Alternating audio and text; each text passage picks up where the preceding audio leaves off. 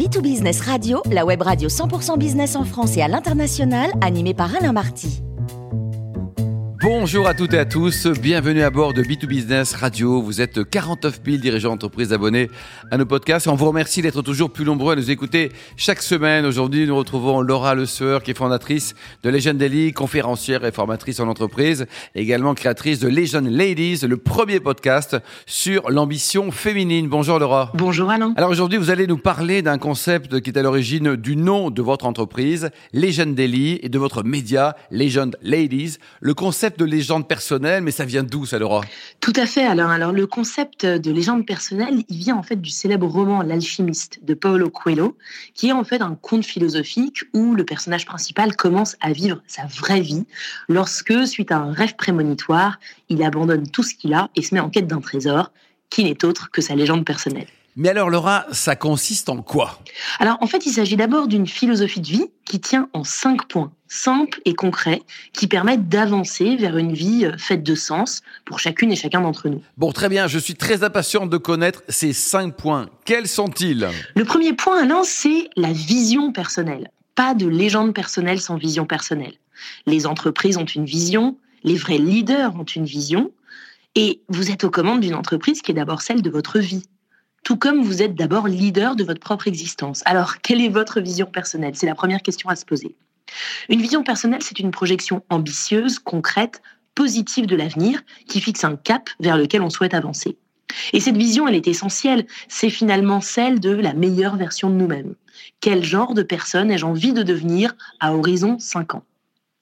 Une fois qu'on a ce premier ingrédient, ensuite, il y a le deuxième qui est l'audace. On le sait, l'audace crée la chance. On dit bien que la chance sourit aux audacieux. Mais en fait, l'audace, c'est un muscle qui se travaille et qui va provoquer la chance. C'est mathématique, hein. plus on ose, plus on augmente les chances de réussir. Alors, une fois qu'on a dit ça, Alain, ça ne suffit pas. Il y a la théorie et la pratique, parce que comment oser plus dans une société euh, de la, vigilance? Comment être audacieux quand lorsqu'une des phrases qu'on nous répète le plus quand on est enfant et qu'on répète nous-mêmes également à nos enfants est « fais attention euh, Comment être plus audacieux quand les contextes de crise sont devenus la norme? Eh bien, en réalité, si on s'arrête sur le sujet de la crise, chaque crise porte en elle l'opportunité voire même la responsabilité d'essayer différemment et finalement d'être audacieux. Et puisque nous sommes dans un monde en crise perpétuelle, on a à l'heure actuelle toutes les conditions nécessaires pour justement développer notre audace, pour faire différemment, et c'est même parfois une urgence, nous le voyons ne serait-ce qu'avec l'écologie. C'est une conception intéressante, vision personnelle, audace. Quels sont les trois autres éléments? Alors, le troisième élément, Alain, c'est l'optimisme. Euh, l'optimisme en bon français, on a parfois un petit peu de mal avec ça, euh, parce que l'optimisme est souvent confondu avec sa caricature. Euh, l'optimisme n'est pas être incrédule, naïf, niais et j'en passe. L'optimisme, c'est avant tout une posture mentale puissante. Celle de croire que la vie continue coûte que coûte à trouver son chemin, même dans des environnements parfois hostiles. Alors ça ne veut pas dire que c'est sûr, ça veut dire que c'est d'abord possible. Et je crois qu'il est urgent d'être optimiste. C'est tout sauf vain. Ça permet au contraire de lutter activement contre cette tendance à associer la pertinence au cynisme. Alors comment est-ce qu'on cultive l'optimisme? Il y a évidemment plusieurs moyens. D'abord celui de revoir notre dialogue intérieur, d'essayer de cesser les ruminations qu'on a sur le passé qu'on ne maîtrise plus, ou bien l'avenir incertain sur lequel finalement on n'a pas beaucoup de prise.